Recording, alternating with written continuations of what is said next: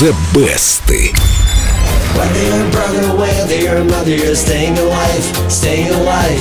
The city breaking and everybody shaking. We're staying alive, staying alive. Ah, ah, ah, ah, staying alive.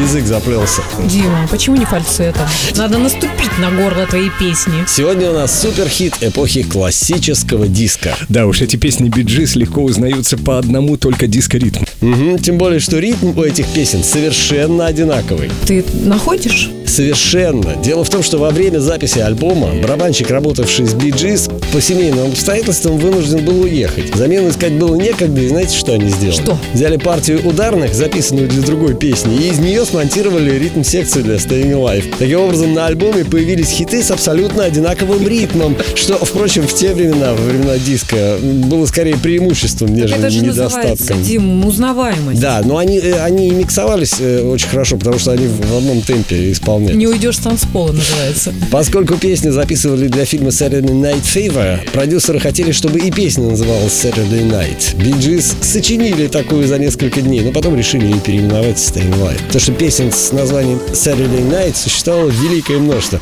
Если говорят, вам что-то не нравится, мы выпустим ее на другом альбоме. Staying Alive стала шестой по счету песни Bee Gees, возглавившей американский топ, что повторило рекорд самих Битлз. Так что желающих ее перепеть нашлось немало. Полсотни, наверное, набралось. Уже почти полторы. Причем версии есть очень разные. Вот, например, вариант в стиле метал, который записали Оззи Осборн и гитарист Двизел Заппа.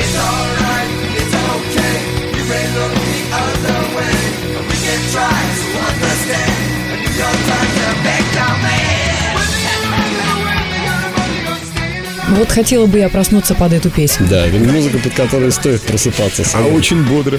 Бодро и весело. Да, но есть версии и полегче. Например, американцы NSYNC для попури на тему Bee Gees сделали вот такую вокальную.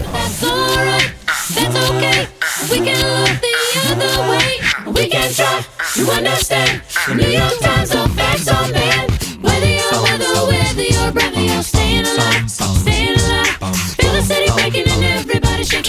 Неужели это Джастин что-то сделал со своим голосом? Это он пел? Но они на фальцете все это сделали, да, по-моему, очень хорошо сделали. Ну, Очень высокий голос. Может быть, все-таки это Бритни Спирс? Не знаю, разрешила бы мама Джастина. Но как бы то ни было, ни версии NSYNC, ни даже Оззи Осборна не добились и десятой доли успеха, завоеванного группой Bee Gees. Их оригинал я и предлагаю послушать.